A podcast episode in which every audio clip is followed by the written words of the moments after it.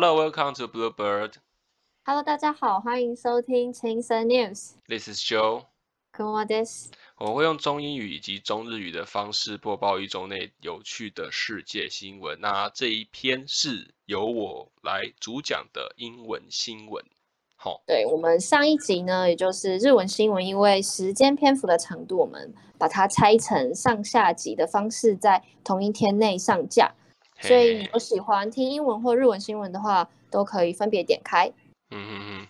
好，OK，那我们就开始我们的第二篇新闻，这样子。好，来。Dead puppies and kittens in crates reveal the dark side of China's mystery box craze.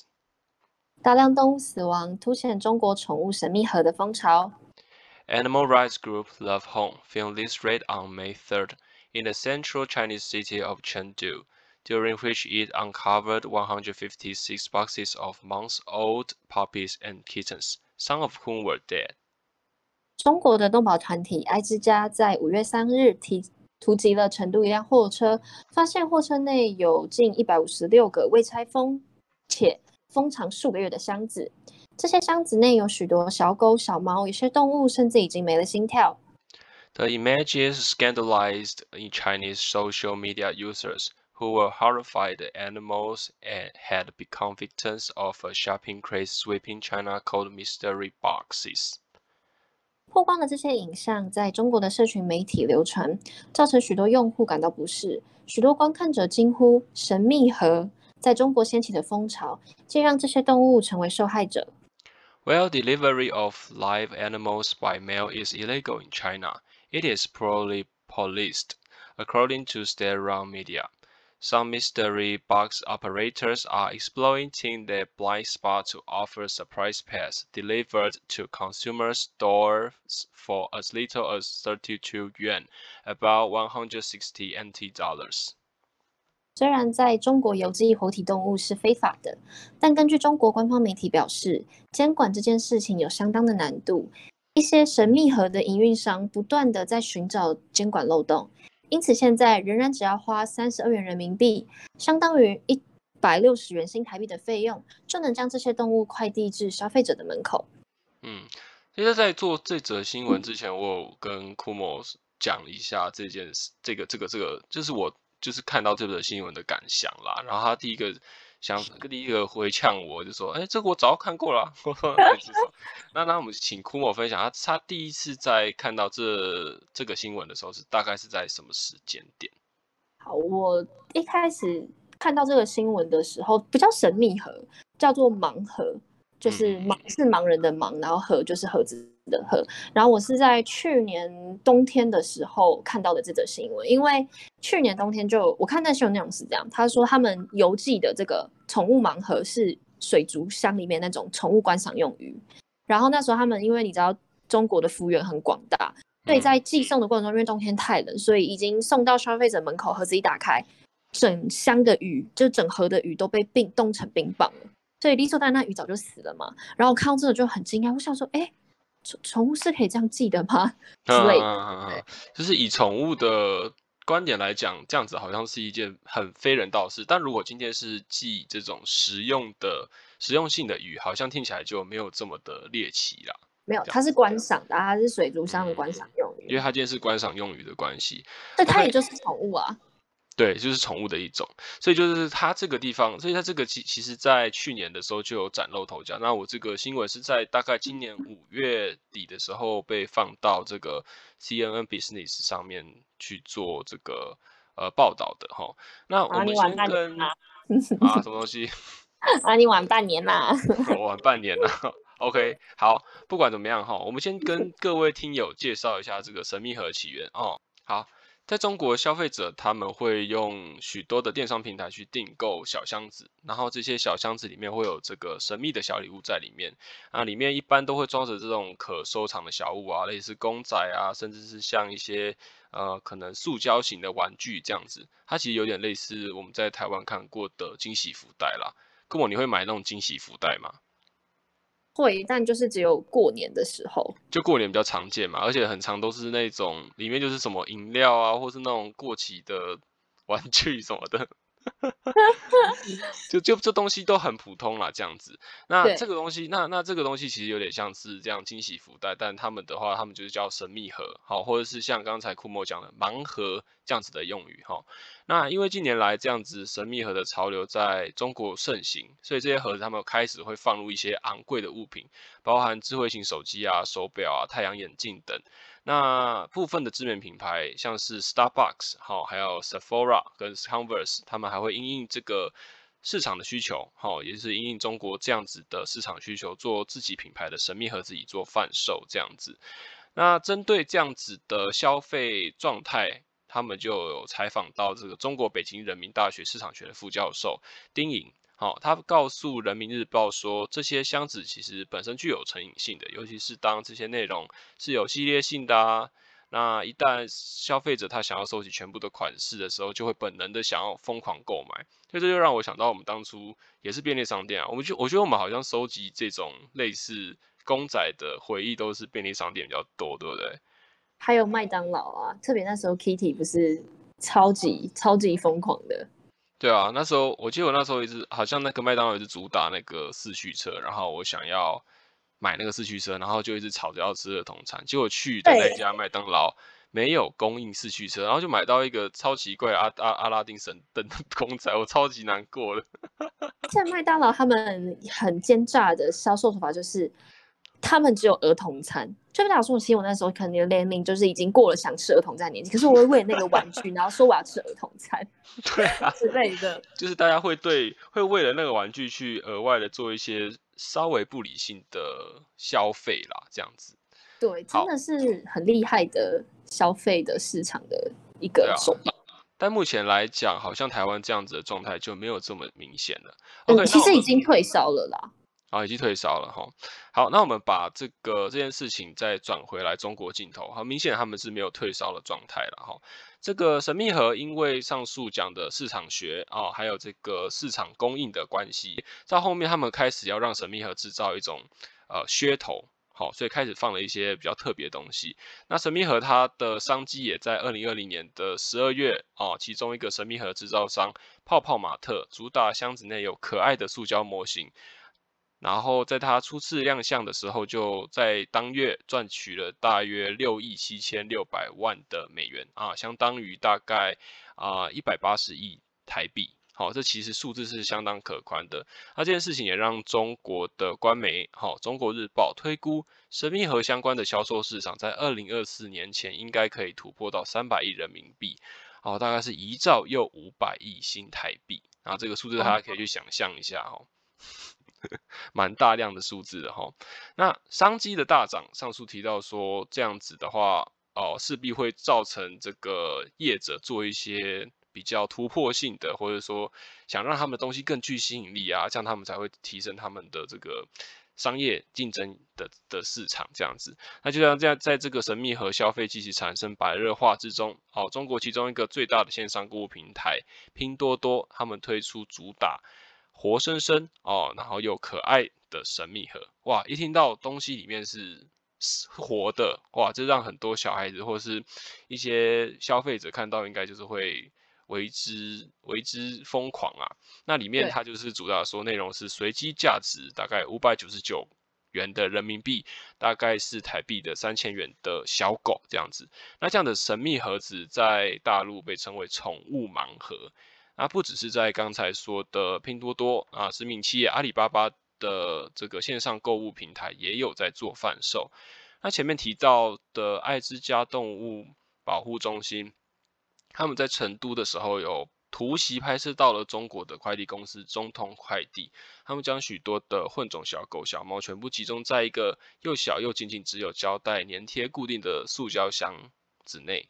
那爱之家在微博就表示说，许多小狗跟小猫在运送过程中都有死于窒息跟死于饥饿的状态，但是他们那时候并不表示不并并不清楚说这些动物将会被送到哪个地方去做贩售。那既有秘密跟踪之后，才确定说这些小动物是被拿去做我们刚才所提到宠物盲盒的内容物中了。那不仅如此啊，其实虽然宠物盲盒是在这个情况下被发生。被发现的，但是在阿里巴巴或是像拼多多，他们都有这种留言机制嘛。那其实，在下面很多消费者也有反映到说，收到动物又脏又病的，然后甚至有些到货没多久就死亡的案例。这样子，就是其实你收到的东西其实也并不是一个这么健康的状态，但是为什么政府对这件事情没有去做严格把关？这个就是一个还蛮有趣的地方。一直这个事件一直到这个爱之家在啊铺露有关宠物盲盒的丑闻之后，哦，中国的官方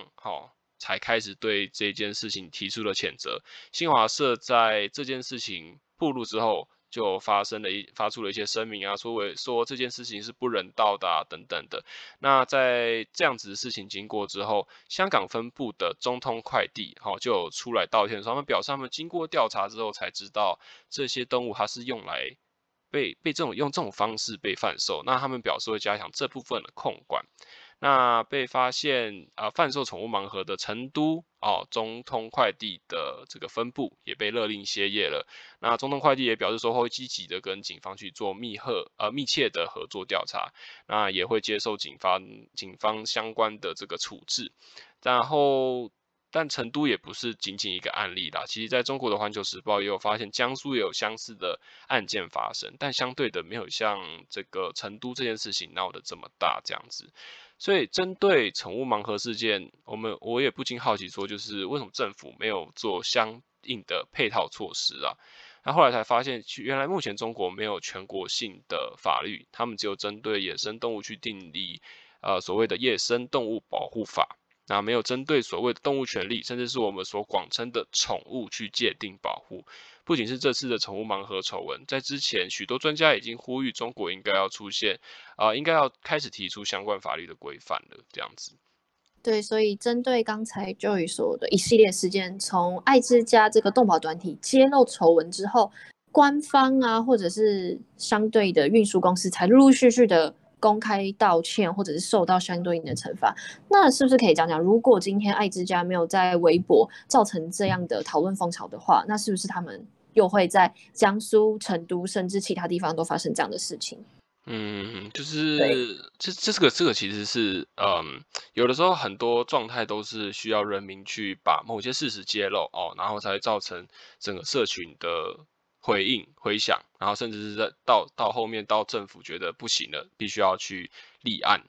好才会有相关的法令去做生效。但是其实这个法案，我们回顾这个人国国国这个人民大会啊，其实已经有多年去有专家去推行，说希望去推动这样的法律，但还是没有办法让这样的法律在人民大会顺利的去通过。那怎么会？这个样子，那还有说为什么在这个嗯许多国家已经建立相对像台湾以台湾来讲好了，或香港呃或者说许多亚洲国家，甚至很多西方国家对于宠物的界定或是动物权利的保护都有做相对规定，那为什么中国没有做这样子的呃行为呢？就像你刚才就有就说的，他们中国其实对野生动物保护法有的，但是对于宠物的法律保障。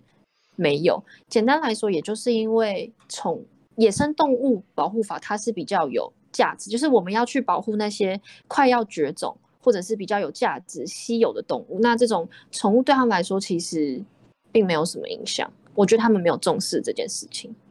好，那这样子后面帮大家做一些，就是为什么中国目前还没有动物保护法的立案，做一些整理哈。我去看了一下中国的一些网站啦，那他这边简单有去放了，呃，我这准这这边有整理六点，大概六点就是他们所说就是没有办法立案的一些问题哈。第一个是他们是表示人民素质啊，好，那这个人民素质，我简单用一个东西来做。做例子，其实台湾也是在大概二零一七年的时候才立出这个动物保护法。那动物保护法的成立的很大原因，是因为整个台湾或是整个呃国家的环境来讲，他们对于动物的权利会有具具有一定的仁慈或是基本的饲养知识及能力的时候，才会开始推动这样子的法。法案这样子，所以如果今天推动这样子的法案，它可能会造成许多人民他们会一瞬间失去了饲养宠物的能力。那这样子这些啊没有办法没有办法呀没有办法被合法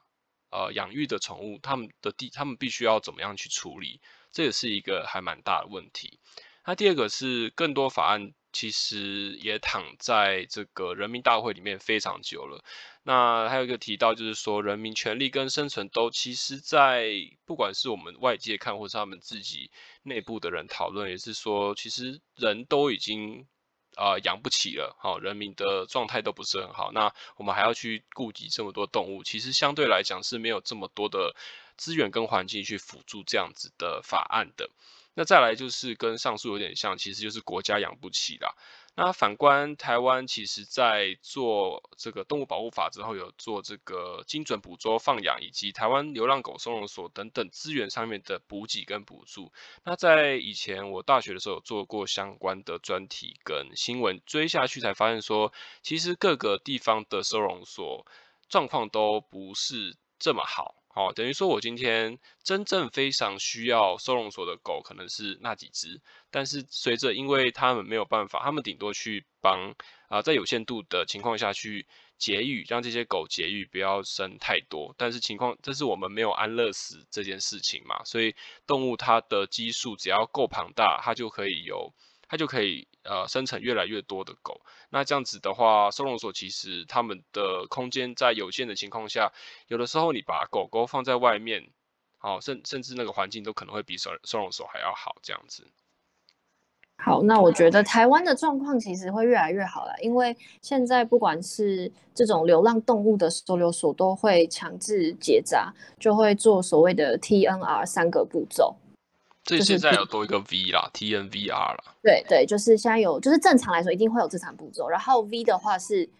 目前有在推广，对对，但是有在推广，但是期望能达到全部都能按照这样的标准去做。嗯，对，就是，但它其实来讲，它还是一个国家必须要支付费用的，因为你要人民去做这样子的费用，其实是相对是有负担的这样子。对，嗯，OK，下一点就是野生动物的权益相对更重要。这个刚才库某帮我稍微去讲到了哈，就是野生动物的权益，其实简单来讲就是像我们现在更呃更纵观的来看动物的话，其实很多动物它是濒临绝种的，也就是我们所谓呃非人工饲养，哈，在外面在外面有一些呃像我们台湾的石虎啊，或是一些嗯海洋生物等等，我们会去做这个。环保或永续的推广，说，哎，吃鱼吃大鱼，不要吃小鱼。那你在捕捉的时候，也不要去做太大量，甚至有些是是禁止捕捉的。针对野生动物的权益，它是相对更重要的。这样子，简单来说，现在中国对于野生动物的相关权益，某种程度上，很大程度是为了去满足国际社会的期待。因为现在中国已经算是国际的强国，就是可以有说话权利的一份子。所以他们当然会很注重国家什么动物保护协会啊、国际动物保护协会跟其他其他组织对于中国国内濒临绝种的野生动物的保育法。所以很多他们，我之前有去查过那个中国目前的关于动物分级的，就是一级、二级、三级的濒临绝种动物的他们的法展，很多时候都其实是跟着就直接把国际规范的动物直接搬过来，就是他们没有自己去写一套完整的。中国如果做了野生动物相关的权益法案，他们在国际评价也会比较高。我举个很简单的例子，就是守猫。我不知道各位听友有没有听过，守猫在国际上他们是二级二级保育的动物。那中国呢也跟着国际走，所以他们也把守猫就划分在于他们中国国内的二级保育濒临绝种动物。它的外形简单来说，它有点像豹猫，就是它的。有豹的形体，然后它是属于猫科动物的。那在中国国内，因为它是二级保育动物，所以它必须要有牌、有执照的养殖场或是繁殖场，它才可以去养守猫。那如果守猫要变成一般宠物的话，它有一个规定是你要四代之后才能，呃，三代过后，也就是所谓的第四代开始才能当宠物养殖。因为豹猫可能还是会有一些原始动物的一些血性啊，或者是捕捉或是比较凶的那个。习性在，对，嗯哼哼，而且而且这种世代之后养也可以比较确定说这个动物它现在的状态是比较稳，相对比较稳定化，就是被驯化的，就是比较温和，因为它一定会做配种，就是它一定不是手猫跟手猫的那种，它一定是传了好几代，嗯，对，就相对来讲比较安全一点啦。好，再来最后两点就是说这个他们有提到说，呃。虐待这件事情啊，就是说怎么样子才是虐待动物，什么样的行为才是渔具的行为难以界定。那这边就是马上有一个想法说，那那那难以界定就不用去界定嘛，这是我自己留下的问题。好，最后一点的这个他们立法的争议点，就是在于说保护的动物条文啊内文界定的。其实并不是那么的明确哈，就是到底什么可以做交易，什么是不可以做交易的。像他们之前中国自己内地的新闻，其实很多都是呃野外动物，他们像刚才呃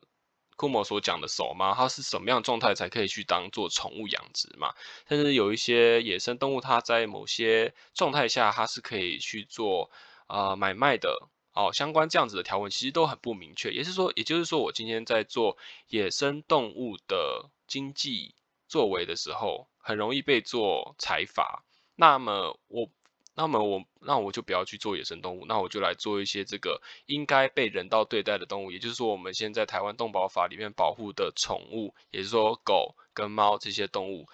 来讲还比较安全，因为它们没有被受保护嘛，所以这个也变相的让这些。我们所说的宠物成为了主要的贩卖对象，这样子。那再来就是，再来就是我们来想说讨论一下，反观台湾的动物保护法，它本身有什么弊端？即使我们知道，我们台湾的动物保护法也可以说是亚洲第二个，哈，是仅次于香港开始针对宠物做一些人道的关怀，包含安乐死啊，甚至说要有这个人道行为，要不然会接受到这个呃相关的罚款或是这个罚则上面的。限制等等的，但动保法它的问题就是说，它只有在保护宠物，也就是说会陪伴性的这种动物啦，狗、猫或是甚至是鸟等等的哈。那关于经济性动物、经济性动物还有实验性动物，并没有保障。之前有一个案例，实验性动物其实就是在做可能像我们现在疫苗嘛，或者说你在做一些产品的开发、洗发露、洗面乳等等啊，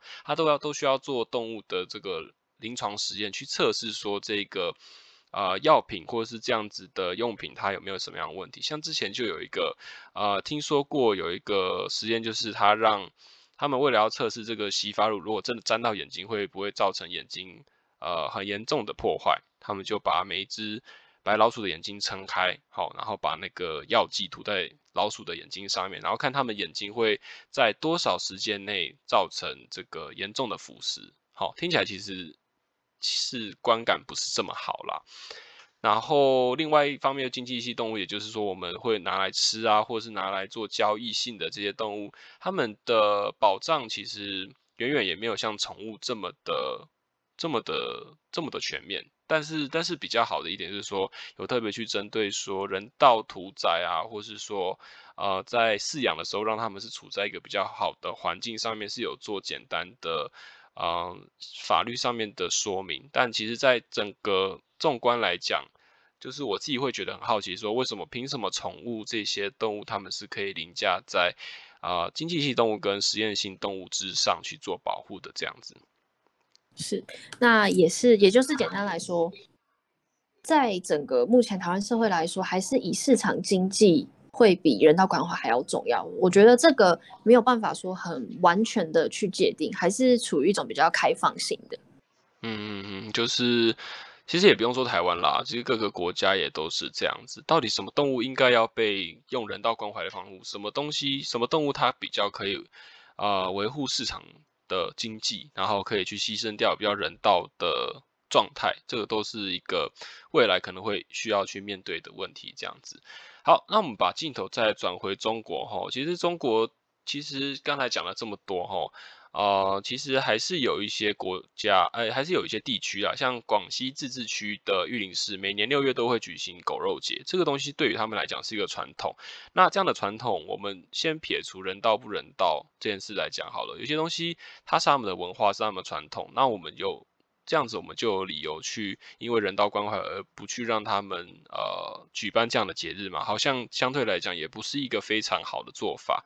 那也是有一个地方完全做这个相反的事情啊，在二零二零年的三月底的深圳市哈，它的呃，深圳市他们有通过一个叫《深圳经济特区全面禁止食用野生动物条例》哈。其实里面文件简单来讲，就是这个呃食用性的动物以外啊，猫跟狗是禁止食用的。好，所以他们成为中国大陆第一个禁食狗肉的城市。那目前总归来讲，目前的进度来讲，说二零二零年的中国有在。啊，最新的一份企划当中提提供说，这个狗他们要把它归为伴侣动物，也就是说，它们不再是可以当做经济或是食用的一种禽类。但就像前面讲的，这件事情也是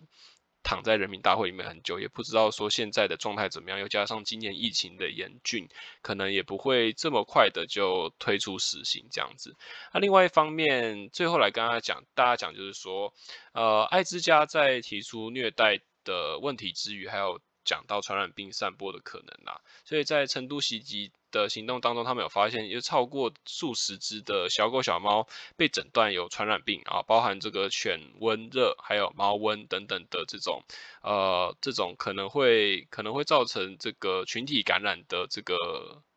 感染问题，好，所以。像这样子的问题，像我们现在的武汉肺炎，也是所所所谓的 COVID-19，它一开始也是从武汉的鱼市场里面传出来，虽然不知道是不是动物，但是还是有相当的风险。所以这个地方 WHO 也有去做针对这样的事情去说，这样的动物的不当的控管可能会是造成新冠肺炎的传染源的问题之一。当然，这个还是保有一个呃。保留一个态度是说不一定是这样，只是说今天有更好的控管，可能就可以造成传染病不会这么的严重，或者说这么的无法去控制。好，简单来讲，就是中国现在对于这种动物人道的对待啊，看起来好像没有像一般呃比较前瞻意识的国家有一些比较人道的作为，但是也可以从刚才上述的讨论知道说。呃，很多情况并不是大家想象的这么简单。现在毕竟中国是一个呃十三到十四亿的人口的一个大国家，它要去做全面的控管，人力或是资源上面消耗都需要一定的、一定的投入。要不然，其实你今天真的立出一个法案的话，好像也不是说一个，好像也不是说就可以解决这样子的方法，还是说民主的自自我的管理可能会是一个更大的问题，这样子。好，以上就是今天带给大家的英文新闻。听完了新闻，我们就是来关心一下最近台湾发生的话题。很多人已经迫不及待想要出去了吧？但也也许很多人应该知道，我们全台湾人民的接种率可能要在百分之七十以上。才可以脱离这种居家隔离或是远端工作的状况，因此我们就想要跟大家聊一下，哎，最近疫苗接种的状况啊。目前的话，我自己是有听，不是听说啦，就是已经统计，目前我们台湾高龄接种率已经第四天开始，已经有四十四个人死亡，哎，就是猝死也好啊，或是接种完之后会有一些不良反应或是一些并发症的状况，是有。这么多人呢，我不知道今天有没有新增啦。今天哦，我自己看到的数据，我不知道是不是今天的，反正他就是基本上都是高龄的，呃，老人家接种后有死亡的状态。那目前截至目前最年轻的案例有四十二岁的，这样对，四十二岁其实也算是壮年呢，我觉得壮年。然后打疫苗而死，就大家其实还是人心惶惶的，就说哎，接接疫苗真的有比较安全吗？这样子。因为目前这一批就是当初日本送来的 A Z 疫苗，其实在送来之前，我们台湾社会就已经对于说，哎，你为什么要给我们可能比较不是说次要，就是可能并发症或是质疑声浪比较多的这个疫苗啦。那现在看一下这个接种率的死亡人数升高，我觉得可能又会有很多什么观察时刻啊，什么新插龙卷风做一些你知道口水仗。哎，这样新插龙卷风，我刚才想说是哪个节目名称的？我不能讲，我不知道，我不知道。那刚才就是除了日本捐赠的一百二十四万疫苗，那刚才收到的消息也是，之前我们不是有三个美国参议员来台访问吗？六月六号的时候，然后那时候他们就有公开的宣布说会捐给台湾七十五万剂，那再加上美国后来补的一百七十五万剂，所以明天或是这几天。会有共计两百五十万的莫德纳疫苗会送来台湾。这其实蛮，我觉得听到现在只要有疫苗进来，就会有一种台湾越来越好的感觉。就感觉现在唯一的，现在唯一不管是打什么疫苗啊，感觉是说现在这唯一能够让大家恢复比较正常的状态去工作或是出去，好像只剩打疫苗这一这一条路了，这样子。对，一定是。那我不知道，就有有没有看到一个新闻，就是昨天是总统蔡英文有会谈了台积电的董事长。然后还有有有有有，对，然后就是正式由行政院授权给两位去做那个 BNT 疫苗的采购相关的事宜。对，所以我觉得有两尊大佛来，所以我觉得疫苗已经陆陆续续洽谈，应该会有更多更新的进展。其实听起来是喜讯啊，但是这个件事情已经拖的真的蛮久的，所以所以最后我觉得结果是好，当然好，但我觉得他们动作真的太慢，其实看的时候还是会觉得有一种可不。这这这是动作怎么怎么可以这么慢这样子？好，那我就帮，既然都讲到了疫苗，我就先跟大家报告一下，截至六月十七号已经施打疫苗的人数，台湾已经有一百三十二万一千八百三十九人次。那截至六月十八号，我们已经取得的疫苗数量是两百三十五万点六六，应该是六千六百万剂啦，所以还有这些可以打。那如果是疫苗的话，我们疫苗种类这么多种，如果是你的话，就是你会想要打什么？应该不可能是 A Z 吧？你之前一听到 A Z 就我先听到 A Z 就是超赛啊。但我现在觉得说，我现在觉得是说，以中以以台湾现在目前状况，我有什么就打什么吧。对，目前目前啦，根据机关书，我们我们能我们能接受的疫苗就是 A Z 嘛，B N T、莫德纳跟交生疫苗。那其实根据每个疫苗还有。接种的人口年龄分布，它其实或多或少都会有一些副作用。嗯哼哼哼，对啊，但是我觉得在现在的节骨眼上，之前的我啦，可能会去挑说 A Z 以外的哦，都可以接受。但我现在觉得，就算 A Z A Z 哦，今天要自费，我也愿意去打。那再问一个进阶的问题，你会打国产高端疫苗吗？还是会打进口的？我觉得国产疫苗现在的状态太飘忽不定了，但是如果它经过了呃某部分政府中央的认可的话，我还是能够接受，因为毕竟它也是疫苗的一种啦，所以我在这部分还是现在还是保留一个表保留态度，因为还是我觉得真的现在的状态真的不是太好，是，所以我自己也是秉持着只要有疫苗打都好，因为一开始 A Z 进来的时候，我就没有像 Joe 一样在那边拷贝。我就是哦，都可以。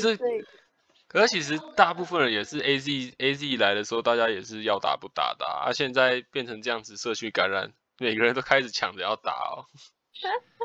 对啦，那以上就是我们近期台湾社会比较有在讨论的疫苗接种状况跟话题。那不知道各位如果可以选择的话，会想要打哪一支疫苗呢？嗯，大家还是可以去多呃，就是稍微看一下说现在目前疫苗状态，还有疫情的状态。那如果真的看到觉得心灵有一些不舒服的地方，也可以适时的做资讯的更新之后做一个转换，这样子对身心可能会是一个比较好的状态。这样子，我们就期待可以解封的时候吧，不然真的是快要疯掉了。对，疯掉了。OK，好，那今天的新闻差不多到这个地方。This is uh, thanks for your listening. This is Joe. What is? 好，See you next time. Bye bye.